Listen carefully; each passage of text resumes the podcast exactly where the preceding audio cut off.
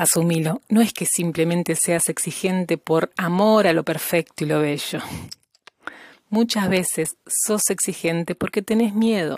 y montás una estructura de control que te da una falsa seguridad de no volver a sufrir, hasta que por supuesto algo falla y te rompes en mil y enloqueces buscando el origen de la falla, quién es el culpable, para poder castigarlo y de paso te castigás y así sufrís aún más. Qué distinto sería autopercibirse en proceso, diciéndole que sí, con flexibilidad, a la propia pequeñez, aceptando que los errores ocurren y ya,